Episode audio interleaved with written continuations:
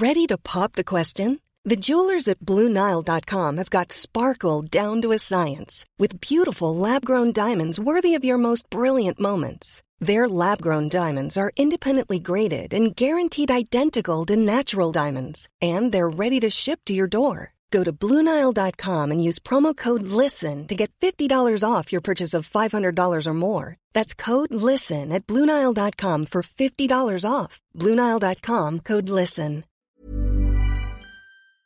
Bonjour, c'est Zoé de Louis. Ça fait maintenant deux ans que j'ai la chance de travailler pour Louis Média et que vous entendez ma voix sur vos podcasts préférés. Travailler pour quelque chose qui a du sens pour moi, c'est essentiel à mon épanouissement au quotidien.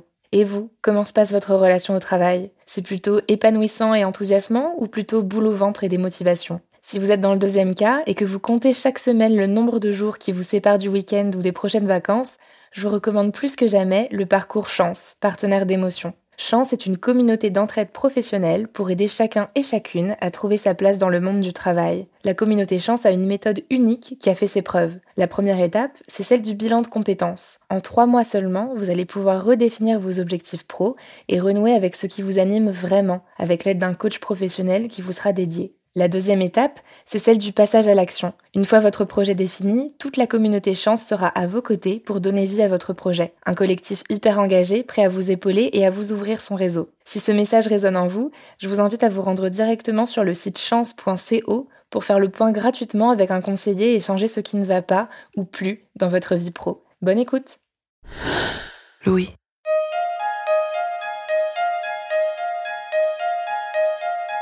Le lendemain de la cérémonie des Césars 2020, cérémonie au cours de laquelle l'actrice Adèle Haenel a quitté la salle Playel pour protester contre la victoire du réalisateur Roman Polanski, qui est accusé de violences sexuelles par une dizaine de femmes et qui a été condamné pour abus sexuels sur mineurs par la justice américaine, un message est apparu à côté de la porte d'entrée des locaux de Louis Média. C'était un collage, un collage féministe qui disait L'armée d'Adèle, comme pour associer le contenu de nos productions aux gestes forts qu'avaient fait Adèle et Nell la veille en direct à la télévision. Ça donne de la force et de la puissance de voir des collages comme ça, de se dire que la nuit, des féministes collent des messages de ce type à destination d'autres femmes pour leur dire qu'elles sont avec elles, qu'elles les voient, qu'elles les encouragent. Dans Paris, chaque matin, on peut voir un peu partout de nouveaux collages émerger dans les rues. Ils disent ⁇ Tu n'es pas seul, Ma jupe n'est pas une invitation. Ou encore, la rue est aussi aux femmes. Plein de phrases pour rappeler, notamment aux passantes, que l'espace public leur appartient aussi. Certaines de ces passantes ressentent de la force en voyant ces collages. C'est le cas de Pauline Boulet, qui a essayé de comprendre dans cet épisode pourquoi ces collages féministes lui donnaient un sentiment de puissance. Je m'appelle Cyrielle Bedu, bienvenue dans Émotion à emporter.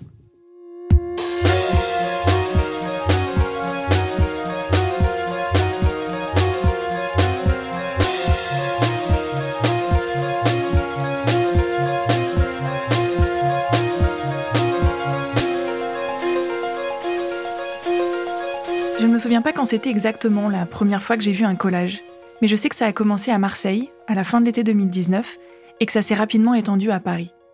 En petits groupes, des femmes se sont mises à coller sur les murs les prénoms des victimes de féminicide au cours de l'année qui venait de s'écouler, avec leur âge inscrit en dessous. Puis très vite, ces messages, écrits en lettres capitales noires sur des feuilles à quatre blanches, se sont multipliés. Des collectifs de collage contre les féminicides ont fleuri partout en France, jusque dans les villages, à l'étranger, et les thèmes abordés se sont peu à peu élargis. Comme je vous le disais, je ne me souviens pas du tout du premier collage que j'ai vu, mais par contre, je me rappelle parfaitement du premier sur lequel je suis tombée dans ma ville, bien loin de Paris. C'était un soir de février. Je descendais du train, il faisait nuit, froid, et j'avais hâte d'arriver chez moi. Je savais qu'il y avait des colleuses dans ma ville, mais je n'avais jamais vu leurs œuvres autrement qu'en photo sur Instagram. Lorsque je me suis retrouvée nez à nez avec un de leurs messages, dans une longue rue à moitié éclairée qui fait face à la gare, je me suis sentie très fière. J'étais admirative de ce qu'elles avaient fait, et en même temps, je me sentais beaucoup plus forte, confiante, puissante même. Je me souviens d'avoir ralenti le pas, d'avoir relevé la tête et d'avoir souri. Est-ce que j'avais peur avant de lire le collage? Peur d'être seule dans la rue, peur de faire une mauvaise rencontre? Peut-être inconsciemment. Mais après avoir vu le collage, c'est certain, je n'avais plus peur de rien. Mais pourquoi les collages me donnent un tel sentiment de puissance? Comment sont-ils devenus un outil d'empouvoirment pour les femmes? Pour trouver des réponses à mes questions, j'ai commencé par discuter avec une amie colleuse, Héloïse. Elle est allée faire son premier collage il y a quelques semaines à peine avec une amie à elle, et dans la discussion, je lui ai demandé si elle se souvenait du tout premier collage qu'elle avait vu. Comme moi, c'est un moment qui l'a marqué, sauf qu'elle ne s'est pas sentie fière ou puissante en le voyant, mais plutôt très très triste. Au tout début, moi, c'était des sueurs froides, parce que je me rendais pas compte, et euh, c'était un hommage, un famage de, je sais plus le prénom euh, d'une femme qui avait été assassinée. Et donc j'ai découvert comme ça et euh, j'avais pas eu de recul ou d'autres infos. Et j'avais pas compris tout de suite euh, ce que c'était ce prénom et ce chiffre dessous qui était énorme du coup et vraiment de d'avoir non pas des visages mais des prénoms sur ces victimes qui sont pas des chiffres dont, on va passer sur Facebook des articles. Moi j'avais vraiment oui une grande tristesse et c'était quelque chose que je savais sans pourtant m'y intéresser vraiment. Et finalement, qu'est-ce qui t'a poussé à aller coller? C'est-à-dire comment t'es passé d'un état de tristesse, de sidération, un état où en fait euh, t'attrapes ton seau et ton pinceau et, tu sors dans, la nuit et tu décides d'aller euh, t'accaparer les murs de façon illégale. Je pense qu'il y a une transition qui était et par les collages qui changeaient dans la rue, de voir euh, qu'on passait de féminicide à des slogans, à des messages plus forts, et euh, aussi, euh, le reste de la société qui a quand même changé euh, depuis novembre dernier. Hein. on en parle plus, on a plus de légitimité sur les réseaux, dans les, dans, dans, les médias, en tant que femme. Héloïse fait référence à la marche contre les violences sexistes et sexuelles qui a eu lieu le 23 novembre 2019 en France, juste avant la clôture du premier Grenelle lancé sur la question des violences faites aux femmes. Et donc c'est peut-être aussi par là, je pense que c'est une infinité de, infiniment de choses qui m'ont aidé à, à, me sentir légitime à aller coller et à faire moi-même des collages. Pourquoi t'es allée coller? Je suis allée coller parce que j'étais euh, avec une copine qui partait de la ville où, je vis là, euh, qui s'en allait, qui m'a dit euh, Viens, on, fait quelque chose avant que je parte. Moi, ça fera un, beau départ. Et du coup, j'aurais pas pensé à le faire seule. Je n'avais pas ni peut-être l'envie ni même le, courage de le faire. Et euh, du coup, euh, on s'est dit qu'on allait le faire toutes les deux comme ça pour, euh, pour fêter son départ. C'est quelque chose qui m'a toujours fait du bien, moi, la sororité, que j'ai commencé à comprendre et à, à, appliquer dans ma vie il y a pas longtemps, il y a quelques années. Et de le dire, de le voir affiché, je pense que ça peut aussi faire du bien à d'autres meufs dans la rue. Et ouais, c'est selon moi, un des messages les plus, euh, les plus chouettes, les plus engageants pour euh, toutes. Mm. C'était quoi les messages que tu as collés? Euh, Le premier, moi je voulais quelque chose de rigolo, c'était patriarcat caca, parce que caca c'est toujours drôle. le second, c'était la culture du viol en marche. Et le troisième, c'était nous sommes puissantes. Si Héloïse associe la notion de courage au fait de coller dans la rue, c'est parce qu'en tant que femme, elle n'est pas habituée à habiter la rue, à se l'approprier. En fait, l'espace public n'est pas égalitaire pour tous. C'est le constat qui a été fait par la plateforme de recherche et d'action Genre et Ville. J'en ai discuté à distance avec Chris Blash, qui a cofondé l'association en 2012. Elle est anthropologue urbaine et milite par ailleurs au sein du collectif féministe La Barbe. Alors, qu'est-ce que ça veut dire la ville pas égalitaire? Euh, Ça veut dire que selon son genre, et par genre, euh, j'entends pas seulement la question femme-homme, mais selon son identité, la diversité de son identité. Euh, ça peut être aussi son identité sexuelle, ça peut être son orientation sexuelle aussi. Donc, selon son identité, on peut être euh, discriminé ou pas dans les espaces, et aussi on a légitimité d'accès ou pas dans ces espaces. Pour donner un exemple très concret, euh, on peut s'apercevoir souvent qu'il peut y avoir à égalité des femmes et des hommes dans l'espace public. Donc, c'est pas nécessairement une question d'accès à l'espace public, mais c'est ce qu'on y fait, euh, quel droit on a de rester dans cet espace.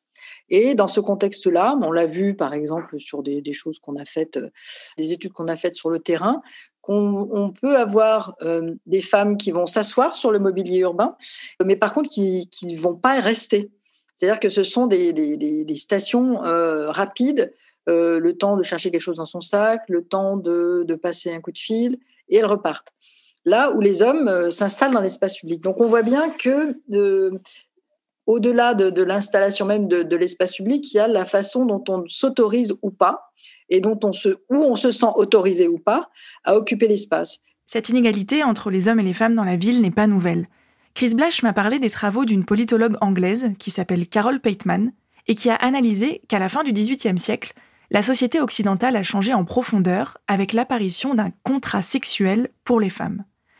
Cette expression de contrat sexuel est inspiré d'un concept de Jean-Jacques Rousseau, le contrat social. Rousseau a écrit un texte en 1762 pour expliquer ce concept, et en résumé, le contrat social introduit un principe d'égalité pour tous les citoyens dans la société. Or, en réalité, les femmes sont exclues de ce contrat social et subissent un contrat sexuel. Elles n'ont que très peu de liberté, aucun pouvoir, et doivent toujours rendre des comptes à un maître, que ce soit leur père, leur mari ou leur supérieur hiérarchique.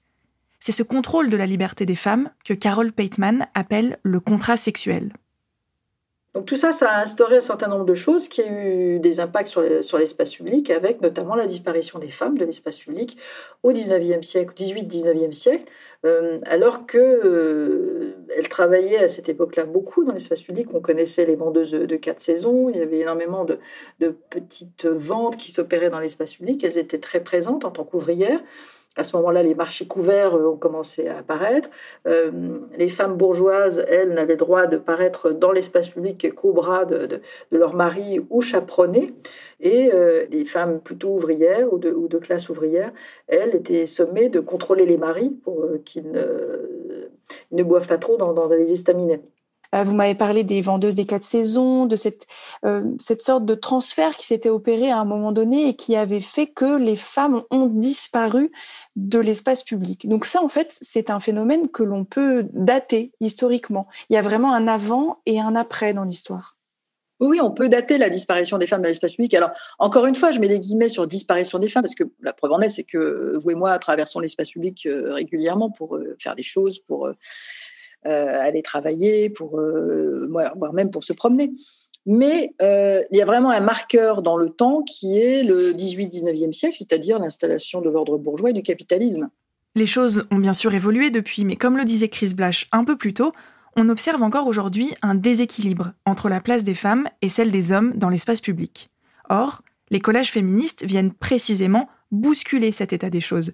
Car pour coller, les femmes doivent d'abord sortir dans la rue, la nuit, et oser faire quelque chose dans cet espace public, et de façon illégale en plus.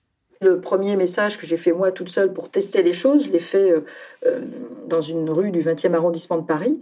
Et au moment où je l'ai fait, j'avais vraiment l'impression que tout Paris me regardait. Donc ça montre à quel point il y avait quelque chose de très transgressif dans cette action-là. C'est-à-dire tout d'un coup cette libération d'aller dire j'ose faire quelque chose et je me moque de, du candidaton et je me moque de ce qu'on pourra me, dire à, ce propos. Et en ce sens-là, je pense que c'est quelque chose d'extrêmement salvateur et d'extrêmement efficace. Euh, écrire dans l'espace public, c'est efficace parce que euh, c'est un moment de reconquête de soi sur l'espace. Euh, c'est une marque, donc euh, marquer son territoire, c'est ce que font les hommes depuis toujours. Et donc là, c'est le faire à nouveau, c'est venir mettre sa marque, mettre sa patte à travers des slogans qui sont forts, parce qu'on n'est pas entendu. Donc on a envie que ça sorte en gros, et je pense que c'est là que l'outil est intéressant. Et c'est pas nouveau de fait euh, même les suffragettes utilisaient ça, l'affichage, le collage euh, n'est pas nouveau. Donc là, c'est une façon d'une sorte de, rapport direct de la démocratie, revenir euh, à une, inscription où on a le sentiment que, voilà, j'envoie mon message, je ne demande pas une discussion, je vous l'impose, comme vous m'imposez votre violence, comme vous m'imposez votre domination. C'est comme ça que je vois les choses finalement, dans ce, dans ce processus euh, d'activisme où on va démontrer quelque chose, donner à voir, l'impact le plus fort, c'est sur la personne qui le fait. Et après, bah, si on peut avoir le double effet qui se coule, c'est-à-dire à la fois euh, s'empowerer soi-même et puis euh, envoyer des messages et que ces messages soient reçus, bah, c'est tant mieux. J'ai voulu me pencher sur la façon dont ces messages sont diffusés par les colleuses elles-mêmes sur les réseaux sociaux. La géographe et urbaniste Camille Sachot travaille pour l'association Woman Ability, qu'on pourrait traduire par la capacité des femmes à faire, et dont le but est, je cite, de rendre la rue aux femmes. Nous nous sommes rencontrés dans un hall d'hôtel et Camille Sachaud m'a fait remarquer que contrairement au graffiti, les collages féministes ne sont jamais signés. Bah, c'est une parole collective en fait, qui est très propre au, mouvement même féministe. C'est-à-dire que euh, MeToo, c'était euh, c'était aussi du collectif. C'est en fait, c'est euh, s'adresser à toutes les femmes et parler pour toutes les femmes. Ce qui est assez intéressant, c'est de voir à quel point les les femmes en fait comment c'est un support pour elles de se réapproprier l'espace public. Donc notamment, moi je le vois dans un truc tout bête, mais les photos qui sont prises, qui sont postées sur les réseaux sociaux j'ai vu quasiment que des femmes qui, de base, ne sont pas, euh, euh, euh, disons, ouvertement engagées féministes, mais qui les repostent. C'est aussi une manière de se réapproprier le message et de se réapproprier en fait l'espace public en même temps. en fait, les, collages aussi, ce qui est intéressant, c'est que c'est un déclencheur de conversation. Mais cette conversation dont parle Camille Sachaud est parfois interrompue quand des personnes arrachent les collages, par exemple. C'est aussi quelque chose que je vois très souvent quand je me promène dans la rue. Des collages féministes arrachés, recouvert de graffiti ou de propos misogynes. J'ai demandé à Chris Blash comment on pouvait expliquer ces arrachages. On touche à la domination masculine et on sent bien que c'est un endroit où il faut faut pas aller chercher. Donc on touche vraiment à quelque chose de très profond, très ancré, et d'où la, puissance, euh, j'ai envie de dire, et la forme euh, violente. Je peux dire violente, oui, des réactions. Parce que moi, quand on arrache ces collages, je le reçois comme une grande violence je, passe dans les rues, je vois qu'ils ont été euh, surgraffités, qu'ils ont été arrachés, qu'ils ont été détournés, je le reçois comme une énorme violence, une violence de plus. Pour finir, j'ai demandé à Héloïse si elle se sentait toujours triste en lisant les collages dans la rue. De mon côté, euh, je le lis plus comme un, une espèce de dicton, euh, allons-y et, et, puis faisons fi de, de cette société trop ennuyante pour la vivre. Quoi c'est des beaux messages. Hein. Moi, c'est des messages qui me font du bien. Je pense que ils font pas du bien qu'à moi et c'est essentiel aujourd'hui. heureusement que ça existe. Mm.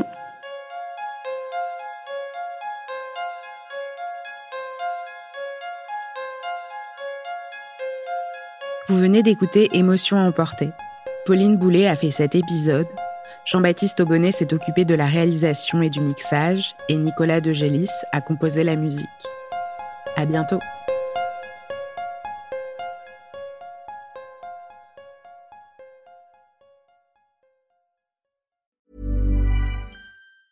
Hi, I'm Daniel, founder of Pretty Litter. Did you know cats tend to hide symptoms of sickness and pain? I learned this the hard way after losing my cat, Gingy. So I created Pretty Litter, a health monitoring litter that helps detect early signs of illness by changing colors, saving you money and potentially your cat's life. Pretty Litter is veterinarian developed, and it's the easiest way to keep tabs on your fur baby's health right at home. Go to prettylitter.com and use code ACAST for 20% off your first order and a free cat toy. Terms and conditions apply. See site for details. Brought to you by Lexus. Some things do more than their stated functions, because exceptional things inspire you to do exceptional things. To this select list, we add the all new Lexus GX. With its exceptional capability, you'll see possibilities you never knew existed, sending you far outside your comfort zone. But as much as the GX challenges you, it also spoils you. Its intuitive technology and luxurious features mean that wherever you go, you'll never go without. Live up to it. The all new Lexus GX.